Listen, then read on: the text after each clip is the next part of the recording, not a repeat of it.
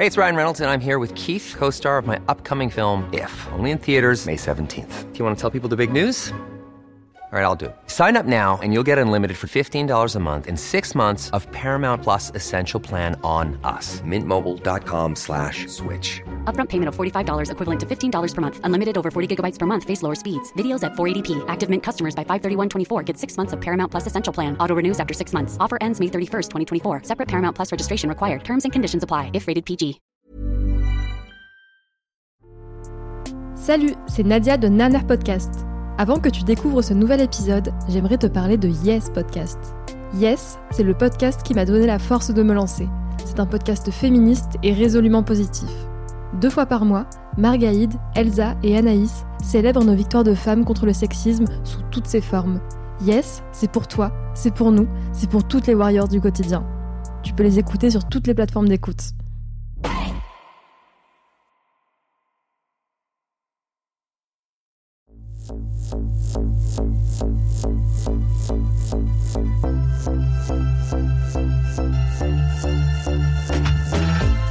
Je viens d'une famille marocaine, mais je suis la première à être née en France. À la maison, ça parlait marocain et berbère. C'est donc la première langue que j'ai parlée, ma langue maternelle, ma langue d'origine. Jusqu'à l'arrivée à l'école, où pendant quelques temps, je me suis tue. J'ai observé, en silence. Et j'ai fini par apprendre le français et à naviguer entre ces langues en m'adaptant selon le lieu où j'étais. Le marocain est devenu la langue que je ne parle qu'avec ma mère et mon vocabulaire s'est arrêté aux choses relatives à la maison et à l'intime. Je n'ai pas cherché à en savoir plus sur cette langue ces langues même, car l'arabe et ses dérivés sont plus complexes et diversifiés qu'on ne le pense. Je ne sais pas si c'est parce que j'avais honte, si j'avais peur de me tromper, si c'est parce que je rejetais cette partie de moi, ou parce que je voulais me débarrasser des traditions que j'associais à la langue.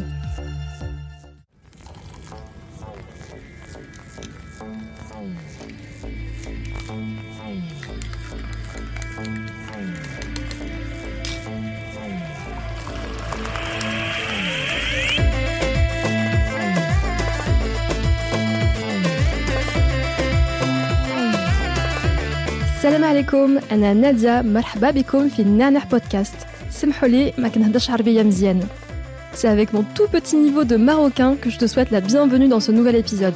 On va parler de langue arabe et surtout de la relation parfois tumultueuse qu'on entretient avec elle. Il y a quelques années, j'ai entrepris un processus de paix en prenant des cours d'arabe pour apprendre à le lire et l'écrire. Aujourd'hui, je parle toujours marocain comme une enfant de 5 ans. Je ne parle pas arabe par contre, mais je peux écrire mon prénom et réciter l'alphabet. Drôle de relation, n'est-ce pas? Et je continue à en apprendre un peu plus chaque jour dans un pays où ces langues sont encore dévalorisées, stigmatisées et méconnues. À nos identités plurielles. Pour parler de tous ces sujets relatifs à la langue arabe, j'ai eu le plaisir de discuter avec Nabil Wakim. Nabil est journaliste au journal Le Monde. Dans son livre L'arabe pour tous, pourquoi ma langue est tabou en France, il raconte son rapport à cette langue, sa langue d'origine, qu'il a perdue en cours de route. C'est aussi un livre politique où il interroge la place qu'a l'arabe en France et tous les stéréotypes auxquels elle est associée. Bonjour Nabil et merci d'avoir accepté mon invitation. Bonjour. Nabil, tu es né en 1981 à Beyrouth pendant la guerre civile. Tu es arrivé en France à l'âge de 4 ans. L'arabe est donc la langue de ton enfance. Et pourtant, aujourd'hui, tu dis être nul en arabe.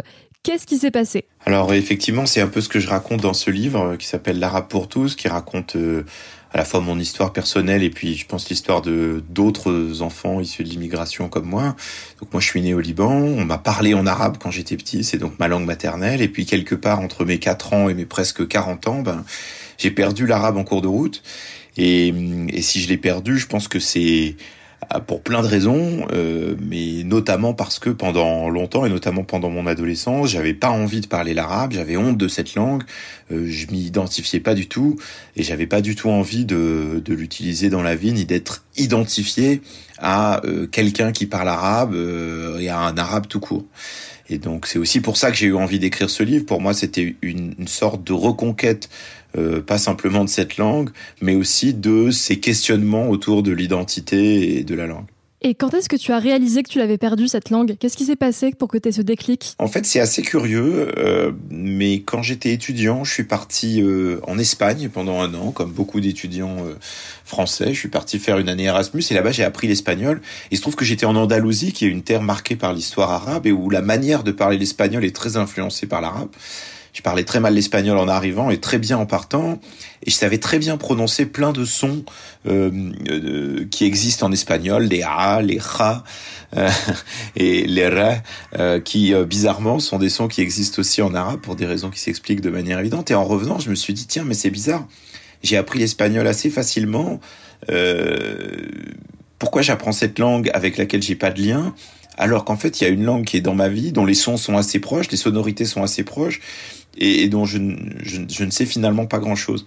Et quand je suis rentré d'Espagne, j'avais une vingtaine d'années, euh, je, suis allé voir ma mère et je lui ai dit, mais en fait j'aimerais bien maintenant qu'à partir de maintenant que tu me parles en arabe.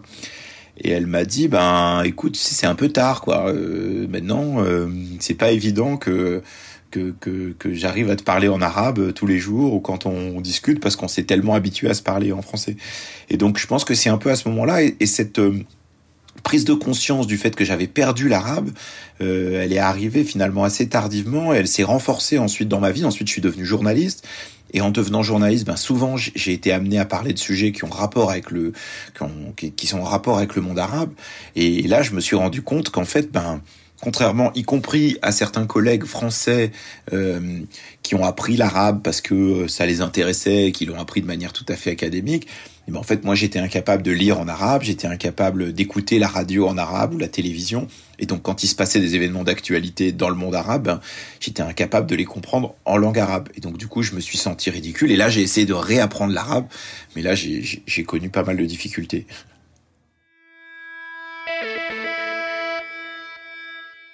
Louisa a 40 ans. Dans quelques jours, elle commence les cours d'arabe pour débutantes. On ne lui a pas transmis la langue de ses parents, qui a trop souvent été source de honte et de moquerie. Je m'appelle Louisa, j'ai 40 ans, et dans quelques jours, je vais commencer des cours à l'Institut du monde arabe, euh, arabe dialectal algérien, niveau débutant. C'est ce qui est écrit sur l'affiche. Je suis très contente d'entamer euh, cette étape dans ma vie euh, après avoir passé plusieurs années à être un peu dans le refus, la colère, le déni peut-être un peu. En fait, moi je suis issue d'une famille nombreuse, j'ai cinq frères et on a tous ce point commun, c'est d'avoir des parents qui n'ont malheureusement pas réussi à nous transmettre leur langue. Donc maman elle est d'Alger euh, et elle parle arabe et français. Et papa est kabyle et donc il parle euh, le kabyle, l'arabe et le français. Et lorsque nous étions petits, euh, il faut se rappeler du contexte de la France des années 70 et 80. C'était une France où on disait aux jeunes et aux moins jeunes, en tout cas les personnes d'origine maghrébine, on leur disait qu'elles devaient s'intégrer comme si elles étaient différentes. Euh, il fallait qu'elles rentrent, euh, il fallait s'intégrer quoi. Donc, et pour s'intégrer, il fallait absolument parler français. Et donc, maman a eu vraiment ce complexe-là. Et j'insiste sur maman parce que on y reviendra, mais on dit langue maternelle, ce qui n'est pas un bon terme. On devrait dire euh, langue d'origine ou langue natale. Mais on, fait peser sur les mères une pression, une charge mentale énorme et donc, c'est ta maman en particulier qu'on a dit, euh, quand je dis on, c'est mes tantes et la famille, un peu tout le monde, pourquoi tu n'as pas réussi à leur transmettre euh, la langue Maman, elle travaillait et était secrétaire comptable. Et pour elle, c'était très important qu'on soit bon à l'école, qu'on ne se fasse pas remarquer négativement, pas qu'on rase les murs non plus, mais qu'on soit quand même discret. et il fallait qu'on soit vraiment bon, qu'on soit bon en français. Donc elle faisait tout pour voilà, on révisait les leçons, on faisait le maximum. Et le français, c'était la première chose qu'il fallait transmettre. Euh, mon père, je pense qu'il suivait un peu le mouvement et tous les deux, ils se sont surtout dit il faut qu'ils soient bons en français, il faut qu'on leur enseigne le français. Et ils n'ont pas su. Alors apparemment, il y a des familles qui arrivent et c'est tant mieux à transmettre deux, trois, quatre langues euh, à des petits enfants parce que c'est ce qu'on apprend, c'est qu'à tout petit, 2-3 ans, on est des vraies éponges et, c'est plus facile pour les enfants d'apprendre plusieurs langues. Ils n'ont pas su. Je leur en ai voulu pendant un temps parce que je me disais pourquoi hein, mes tantes elles ont réussi? Pourquoi mes cousins ils parlent arabe? Mes cousines aussi Pourquoi nous on, pourquoi nous on est différents? Dans une même famille, pourquoi Comment ça se fait? C'est vrai que je me suis dit je suis d'origine algérienne, j'ai un papa kabyle, j'ai une maman euh, algéroise et je suis connectée à ça par mes parents, par mes grands-parents, par mes tantes, par mes cousins, par mes cousines, par les vacances qu'on a passées tous les étés jusqu'à jusqu'aux années noires. Et après, on a, fini par y retourner pour certains et pour, moi un petit peu. Je suis la seule fille. Mais j'avais toujours ce côté quand j'étais petite, mais comme j'étais très entourée, c'était pas grave. Je me disais, je comprends pas la langue qui est autour de moi, je, je ne la comprends pas. Euh, mais c'est pas grave, on est entre cousins et les cousins ils nous parlent français, donc ça va. Et le français est très présent à Alger, donc ça allait. Et je me souviens d'un truc qui me fait encore rire aujourd'hui, c'est que pour la première fois, j'ai entendu à Alger la chanson euh, de police de Sting. Euh, euh, Message in a Bottle. donc c'est dans les paroles, dans les refrains, ça fait Sending on an SOS. Et comme c'était Alger, moi j'ai compris 5 dinars le SOS.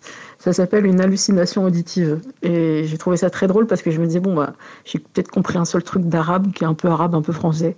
Et en fait, non, j'avais un peu tout mélangé. Mais c'est vrai que il y avait ce malaise parfois, cette impression d'être euh, vraiment le cul entre deux chaises, donc entre, entre Alger et Paris, euh, enfin la région parisienne, d'où je suis originaire.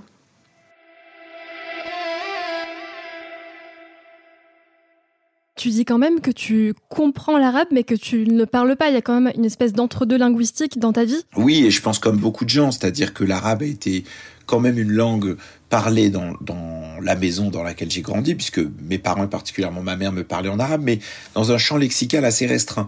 C'est-à-dire, c'est vraiment l'arabe de la maison, range ta chambre, euh, euh, finis tes falafels, euh, prépare-toi pour aller à l'école, tout ça, il n'y a pas de problème, ça je comprends très bien en arabe. Par contre, s'il faut parler de politique, d'amour, de, de problèmes de société, de, du changement climatique, tout ça, ça n'existe pas pour moi en arabe, ou ça n'a longtemps pas existé, parce que c'est un vocabulaire qui n'était pas celui parlé à la maison. Je crois que euh, dans cette dimension-là, il y a pour moi une dimension qui est personnelle, mais qui en fait au fond est assez politique et concerne euh, beaucoup de familles euh, immigrées, c'est-à-dire où, où la langue d'origine, et là en l'occurrence l'arabe, est parlée à la maison, mais elle est en quelque sorte confinée, c'est un mot à la mode, mais elle est, elle est, elle est utilisée à l'intérieur de la maison, mais pas à l'extérieur. Et ma mère m'a dit, et d'ailleurs à l'occasion de, de l'écriture de ce livre que qu'en fait elle me parlait pas volontairement l'arabe à la sortie de l'école. Parce qu'elle avait pas envie euh, d'être identifiée elle aussi à cette langue dans un pays dans lequel euh, on lui adosse un certain nombre de stéréotypes. On pourra on pourra y revenir. Et ça je crois que c'est c'est quelque chose d'assez courant dans les gens que j'ai rencontrés dans mon livre c'est-à-dire l'idée que euh, la langue arabe, ben, c'est la langue de la maison et c'est pas forcément la langue du dehors. Euh, c'est pas la langue de l'école, pas la langue du travail. Euh, c'est une langue familiale dans laquelle on donne des émotions, dans laquelle on, on donne des injonctions, euh, voilà. Et donc, euh, par là même, c'est beaucoup une langue du coup de transmission, comme toutes les langues d'immigration. Mais euh, ça m'a posé moi derrière un certain nombre de problèmes pour pouvoir utiliser cette langue par exemple dans ma vie professionnelle. Et toi, quand tu étais adolescent et jeune adulte, est-ce que tu avais honte ou est-ce que cette langue était plutôt de l'ordre de l'intime? Comment tu te sentais euh, intimement avec cette langue? Alors moi, quand j'étais ado, j'avais pas envie d'avoir l'arabe dans ma vie. Euh, J'allais en vacances euh, au Liban. On me parlait en arabe, je répondais en français. Euh, J'avais pas envie d'être. Euh, je raconte dans le livre que j'ai amené avec moi un été où j'ai amené avec moi l'intégrale de la série des Rougon-Macquart d'Émile Zola sans me rendre compte à l'époque de l'espèce de caricature que c'était de rester enfermé dans ma chambre à lire Émile Zola plutôt que de découvrir euh, le Liban et d'essayer de, parler en arabe avec ma famille. Et, et c'est vrai que c'est pas du tout une langue qui m'intéressait. Et j'avais pas envie qu'on me parle en arabe et j'avais surtout moi pas envie de parler l'arabe. Alors mes parents ont pas énormément insisté euh, pour qu'on parle l'arabe, mon, mon, frère et moi, euh, puis ensuite ma sœur qui est, qui est plus jeune. Euh, mais ça a changé effectivement quand je suis devenu adulte, quand je suis devenu un jeune adulte et que là je me suis dit ah bah zut en fait j'ai perdu quelque chose. Et ça a encore plus changé quand je suis devenu père j'ai une fille qui a aujourd'hui 5 euh, ans et demi. Euh, et en fait, là, je me suis senti bête parce que je me suis dit, mais en fait, j'aimerais bien euh, qu'elle aussi, elle a un rapport avec la langue arabe. Finalement, cette langue, elle existe dans mon histoire, dans ma vie. Euh, c'est ma culture, c'est mon patrimoine. Et en fait, j'aimerais bien que ça existe pour elle. Et là, bah, je me suis senti idiot. Et là aussi, j'ai eu honte finalement parce que je me suis dit, bah oui, je peux pas transmettre une langue que je ne parle pas, une langue que j'ai rejetée, une langue que j'ai repoussée. Euh, sur laquelle j'ai, enfin langue que j'ai pas investi finalement. Et donc c'est aussi ça qui m'a poussé à écrire ce livre, c'était d'essayer de d'écrire sur cette euh, cette double honte finalement, celle de ne pas vouloir euh, l'arabe dans ma vie à un moment, et puis ensuite celle de ne pas être capable de parler l'arabe que, que, ce soit en France ou quand je vais au Liban ou dans un autre pays arabe. Tu dis que pendant ton adolescence, il y a eu un rejet. Est-ce que tu, tu, penses que la pratique d'une langue, elle révèle l'histoire et le rapport que tu as à la culture qu'on t'a qu'on t'a donnée oui et non. C'est difficile de répondre à cette question. Il y a plein de choses qui révèlent le rapport qu'on a à une culture qui est notre culture d'origine. Euh, et ça peut passer par beaucoup de choses. La langue, c'est un de ces aspects. La gastronomie, la manière de s'habiller, la musique qu'on écoute, la culture, les films, la littérature. Il y a plein de manières différentes. Euh, euh, et puis même des choses plus profondes, plus intimes, le rapport qu'on a aux autres, notre manière de nous comporter en public, notre manière d'aimer, d'être aimé, d'être ami. Tout ça est imprégné de notre culture d'origine, qu'on le veuille ou non, d'une certaine manière. Et la langue, c'est un des aspects de ça. Mais c'est vrai que pour moi, à un moment donné dans ma vie, la langue arabe, elle a symbolisé les interrogations que je pouvais avoir sur finalement c'est quoi mon rapport avec le Liban, c'est quoi mon rapport avec le monde arabe, euh, et, particulièrement en France où c'est une question qui est toujours âprement débattue et qui est euh, euh souvent source de polémiques, de controverses. C'est vrai que pour moi, ça s'est cristallisé autour de ça, de dire finalement bon je connais très bien l'histoire du monde arabe, je connais très bien l'histoire du Liban, j'ai lu quantité de livres, j'ai vu des tas de documentaires sur la guerre du Liban, euh, les problèmes politiques dans la région, sur le conflit israélo-palestinien, sur tout ça, mais finalement, euh, je, regarde tout ça comme si j'en étais un observateur extérieur, alors que je suis moi aussi héritier de cette culture-là, c'est mon patrimoine dont on parle. Et donc, euh, pour moi, c'est vrai que la langue arabe, elle a symbolisé un peu euh, ces, interrogations-là, ces doutes-là sur euh, finalement quelle est ma place ici en France, mais aussi là-bas au Liban.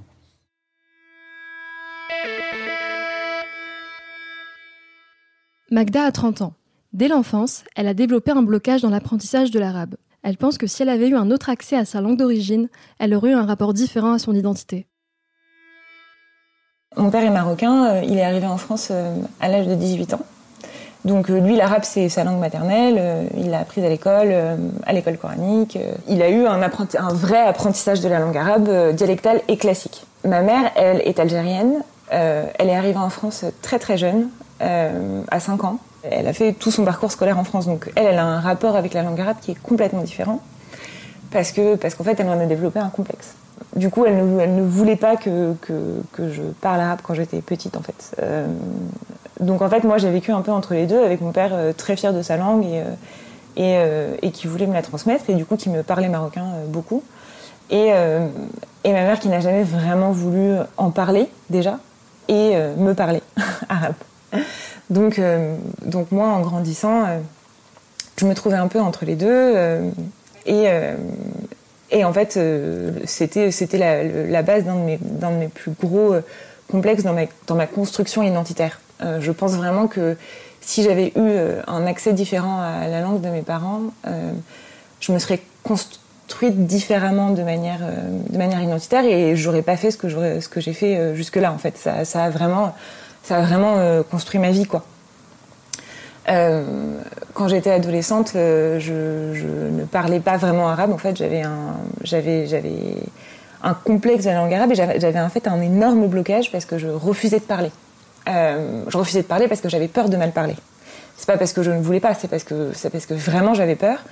Parce qu'à chaque fois que je partais au Maroc, on me, on me demandait si enfin je parlais arabe et en fait plus on me le demandait, moins je voulais parce que parce que j'avais peur de mon accent, j'avais peur de mal utiliser des mots, j'avais peur de, de, mal utiliser des expressions. Euh, du coup, euh, du coup, ces questions-là de, de, ma famille euh, n'ont en fait pas vraiment aidé parce que parce que c'était ça, ça créait en fait un blocage énorme. Moi, j'étais j'étais sûre que je comprenais et je comprenais en fait. Mais, euh, mais parfois, je leur demandais de répéter en français parce que, parce que j'avais peur de mal comprendre. J'avais peur que, par exemple, on me, pose une question euh, à la négative et qu'en fait, euh, qu'en fait c'était une affirmative, par exemple. C'est, c'est peut-être bête comme, comme exemple, mais, mais en fait, je pense que ça veut tout dire. Alors qu'en fait, j'avais très bien compris la question. Quand on, quand on me l'a demandé en français, en fait, je me rendais compte que, que j'avais tout compris. Et du coup, voilà, ça a créé un blocage énorme. après, j'ai commencé, j'ai commencé donc mes études de droit. Euh, j'en suis arrivée, euh, j'en suis arrivée à, mon master et, euh, Et en fait là, je me suis dit qu'il fallait que je parte parce qu'il fallait absolument que je règle cette question de, ma construction identitaire et de mon rapport à la langue en fait. Du coup, j'ai décidé de partir dans un pays arabe. La question du choix du pays est une vraie question parce que qu'en fait, j'en suis arrivée à un, moment où je me suis dit que si je partais au Maroc ou en Algérie, j'aurais quelque chose à prouver. Et j'avais pas envie d'avoir cette pression. Euh, du coup, je suis partie en Tunisie. je suis partie en Tunisie aussi parce que parce qu'à l'époque, dans mon domaine du droit international, il y avait y avait énormément de choses à faire et c'était passionnant. Euh, mais c'était aussi parce que, parce que j'étais en soif de culture et de langue.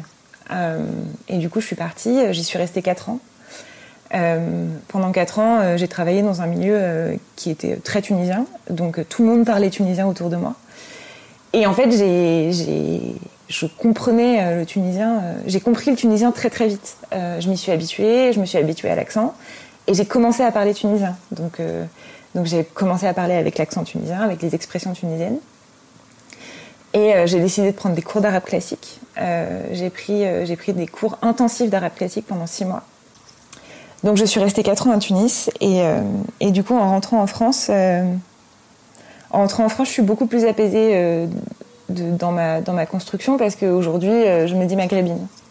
Je me dis maghrébine parce que je parle tunisien à ma famille marocaine et à ma famille algérienne et je trouve que je trouve qu'en fait c'est une force aujourd'hui et j'en suis très fière.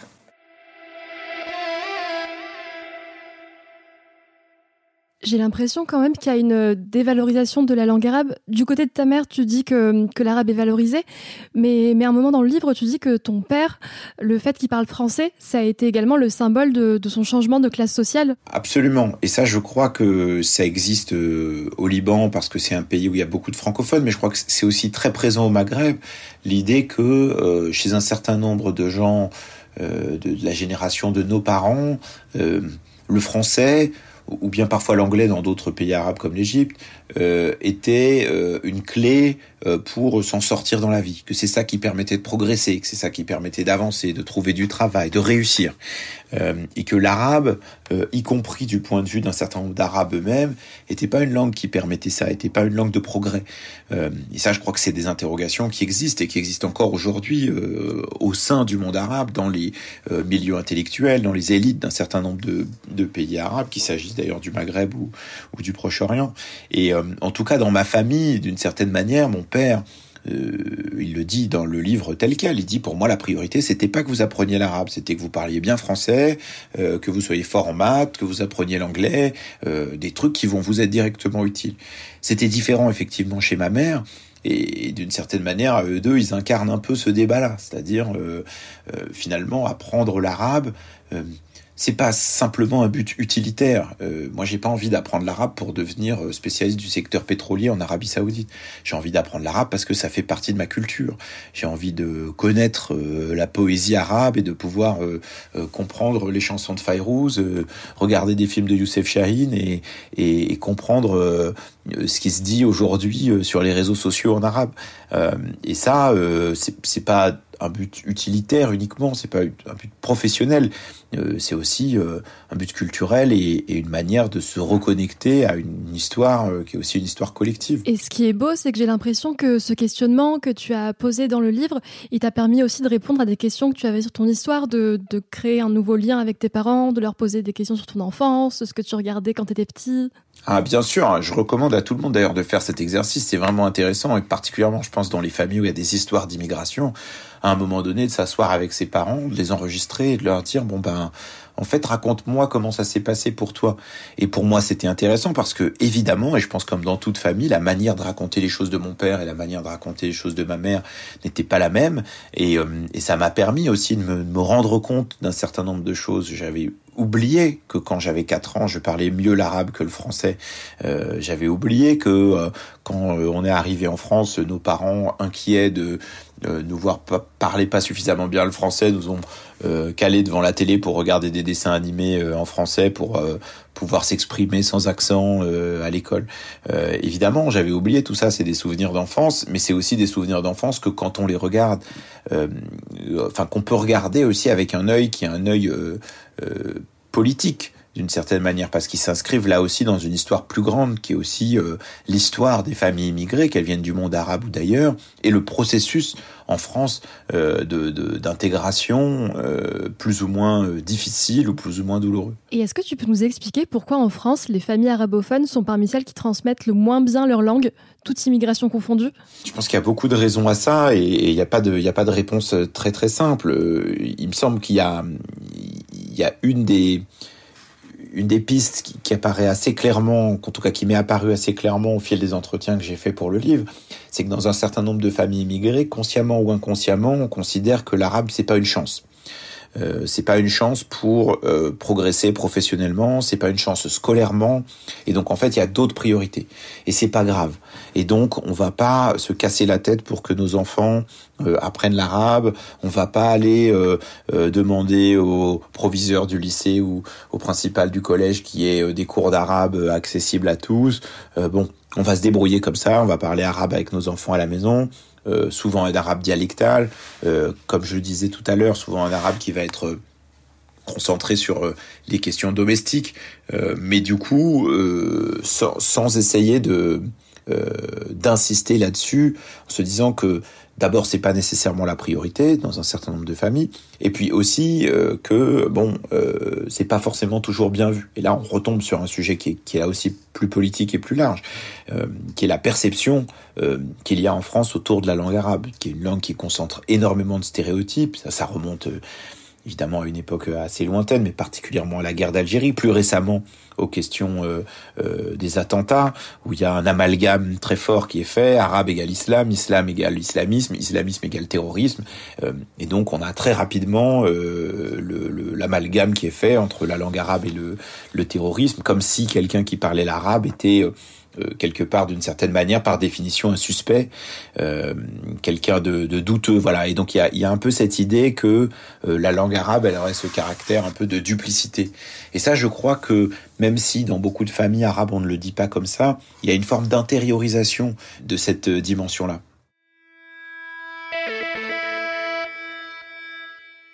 Najat Vallaud-Belkacem, première femme à occuper le poste de ministre de l'Éducation nationale, a été très attaquée pour sa volonté de réformer l'enseignement des langues en primaire. Bien évidemment, la polémique est née car elle a souhaité que la langue arabe puisse être choisie comme langue vivante 1 dès le CP, au même titre que l'anglais, le portugais, l'italien, l'espagnol ou l'allemand. Ne croyez-vous pas que l'introduction des langues communautaires dans les programmes scolaires encouragera le communautarisme qui mine la cohésion nationale? Madame la députée Annick Genevard, je vous dois des remerciements, vraiment pour cette question par laquelle vous avez démontré, je crois, à une grande partie de nos concitoyens, et j'espère qu'ils nous écoutent, la conception que vous vous faites, notamment de la langue arabe, qui pour vous est donc en concurrence avec l'allemand, par exemple, et doit, bien entendu, si je vous suis, être moins bien traité et être considérée comme une langue communautaire. Mais nous ne serons jamais d'accord, Madame la députée. Moi, j'estime que dans notre pays, s'il y a bien une chose à faire, c'est diversifier les langues que les élèves apprennent à l'école, car toutes ces langues ont leur légitimité et leur intérêt. Et c'est la raison pour laquelle dans la stratégie pour les langues vivantes que je développe à l'école, je fais en sorte qu'au-delà de l'anglais, nos élèves puissent avoir accès véritablement à de l'allemand, à de l'espagnol, à de l'italien, mais aussi à de l'arabe et à du chinois, et j'en suis fière.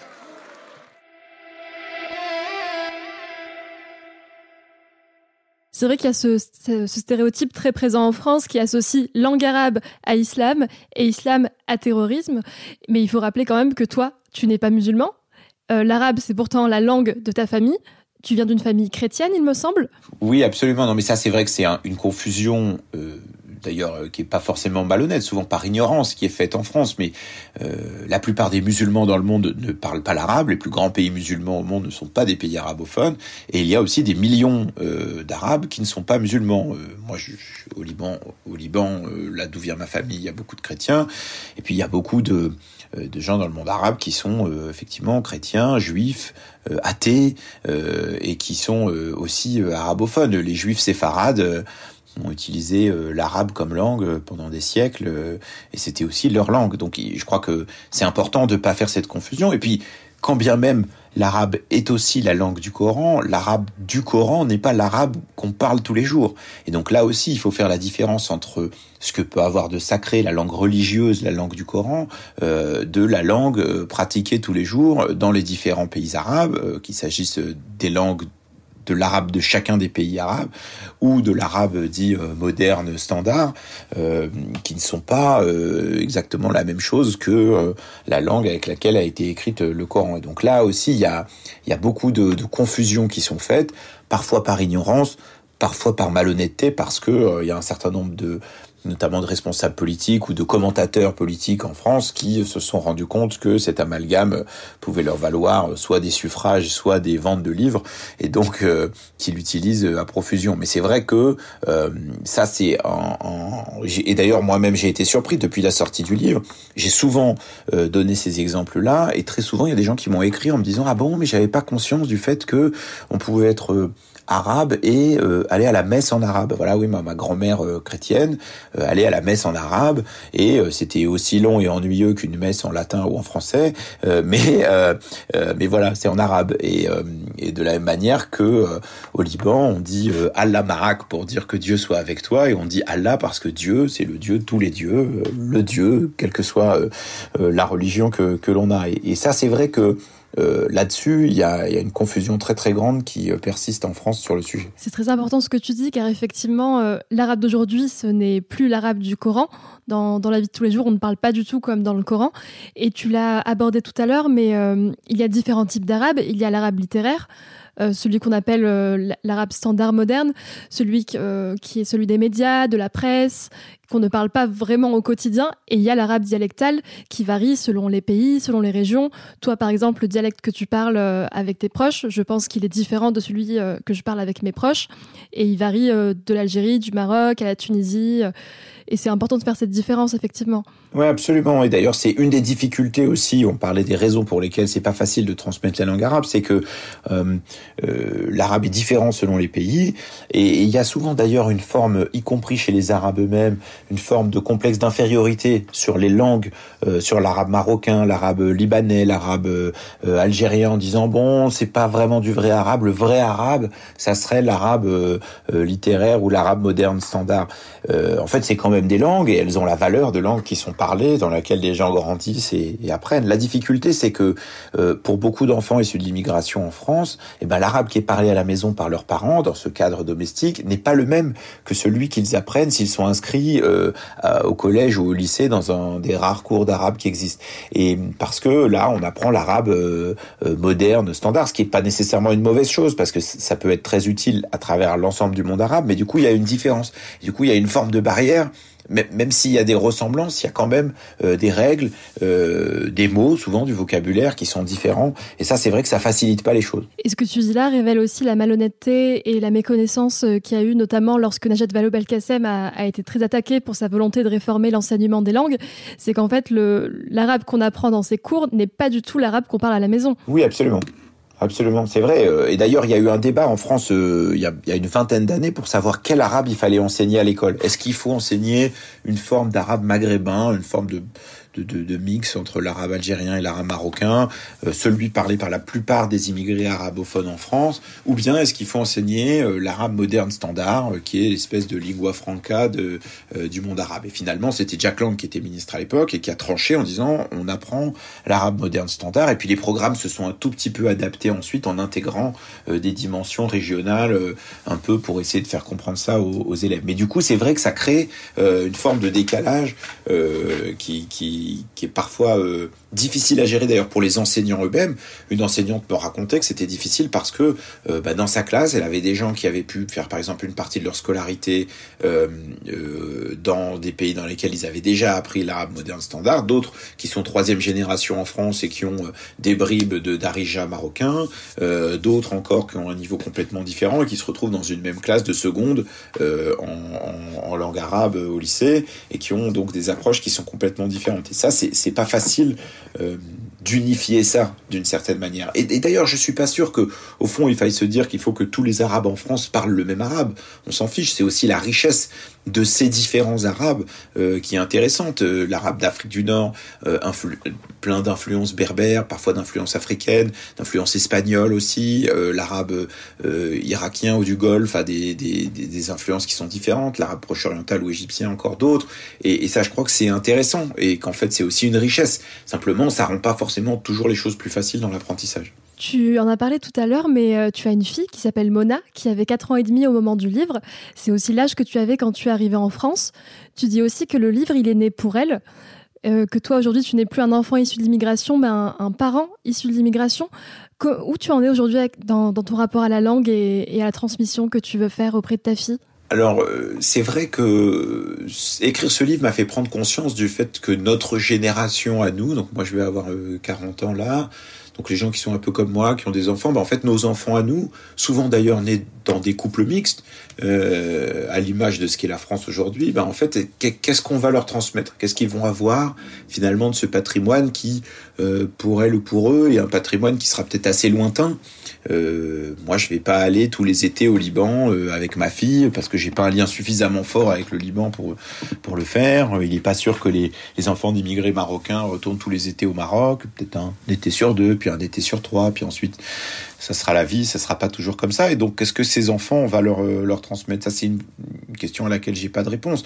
Moi, je sais que pour moi-même, ce livre m'a permis une chose, c'est d'essayer de mettre l'arabe à la juste place dans ma vie, de comprendre que c'est pas grave si j'étais pas bilingue arabe de la manière dont j'étais bilingue en anglais ou en espagnol, et qu'en fait, euh, eh ben oui, si je parle un arabe peut-être de mauvaise qualité, un arabe haché, un arabe domestique de la maison, euh, que ce que je sais dire surtout, c'est va te laver les mains et, et, finis ton assiette, bah, peut-être que c'est pas grave et que c'est déjà bien et qu'en fait euh, cet arabe-là, il faut que je le chérisse et que je le cultive et pas que j'essaye d'en faire absolument euh, euh, la déclinaison de ce que je sais faire dans d'autres langues. Et, finalement, c'est un peu ce que je fais avec ma fille, c'est-à-dire que, bah oui, on, il y a des mots d'arabe qui existent dans notre vie, mais euh, j'ai pas envie de l'obliger à apprendre l'arabe.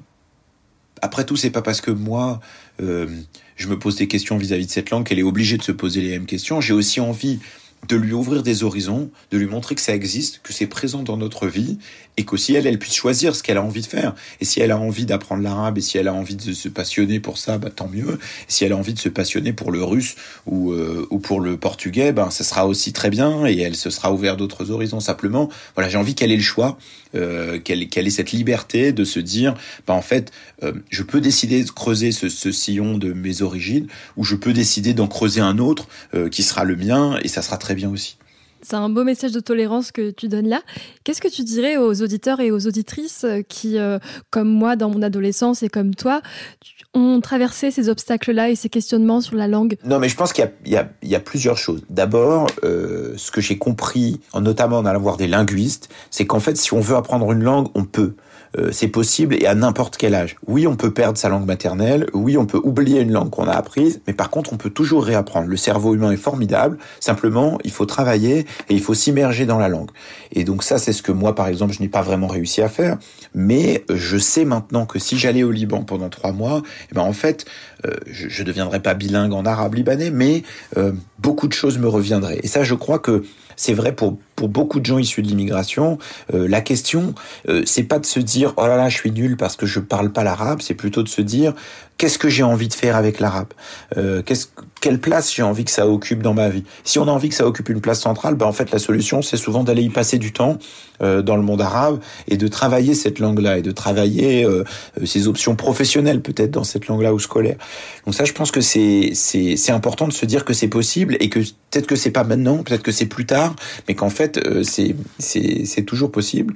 Ça c'est la première chose. Et après, je pense que c'est plus une question de se dire aussi euh, comment j'ai envie de mettre en avant et partager ma culture d'origine. Et dans la culture d'origine, comme je le disais, il y a plein de choses différentes.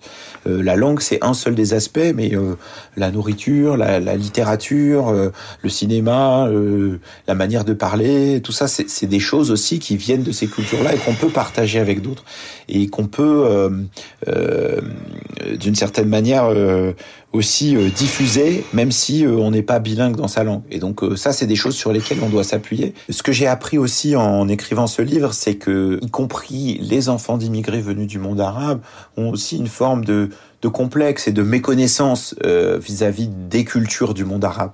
Et ça, je crois que c'est vraiment intéressant d'essayer de s'y intéresser et, de rendre ces sujets-là publics, les films, les livres, euh, les podcasts, les sujets de débat euh, qui existent dans le monde arabe et qui sont plus complexes que les caricatures qui en sont souvent faites dans le débat français. Et ça, je crois que ça peut être une vraie richesse et que c'est utile pour les enfants issus de l'immigration, mais aussi pour l'ensemble de la société française de mieux comprendre la nature et la complexité de ce qui se passe dans le monde arabe. Merci infiniment Nabil pour tes mots, son livre et tout le travail que tu fais pour, euh, pour valoriser nos identités euh, tellement diverses. Merci beaucoup. Merci encore à Nabil Wakim et aux auditrices Magda et Louisa qui nous ont partagé un bout de leur histoire. Cet épisode est terminé. Si tu veux approfondir la question des langues, tu peux écouter l'épisode Voix d'ici et d'ailleurs du podcast Il était des voix, auquel j'ai participé à la Gaieté Lyrique avec le Paris Podcast Festival. Nous avons parlé accent, langue maternelle, mépris de classe et glottophobie avec Julie Lafitte, autrice de Trouver sa voix, où elle explore son rapport à son accent toulousain, et le linguiste Philippe Blanchet. C'était très enrichissant et tu peux retrouver ça sur toutes les plateformes d'écoute. Naner Podcast est produit à Marseille par le label Popcast. Ça s'écrit NA3 NA3 Podcast. Et si tu veux nous aider à continuer le projet, partage, suis-nous sur les réseaux sociaux et si le cœur t'en dit, mets-nous 5 étoiles sur Apple Podcast à nos identités plurielles et bislama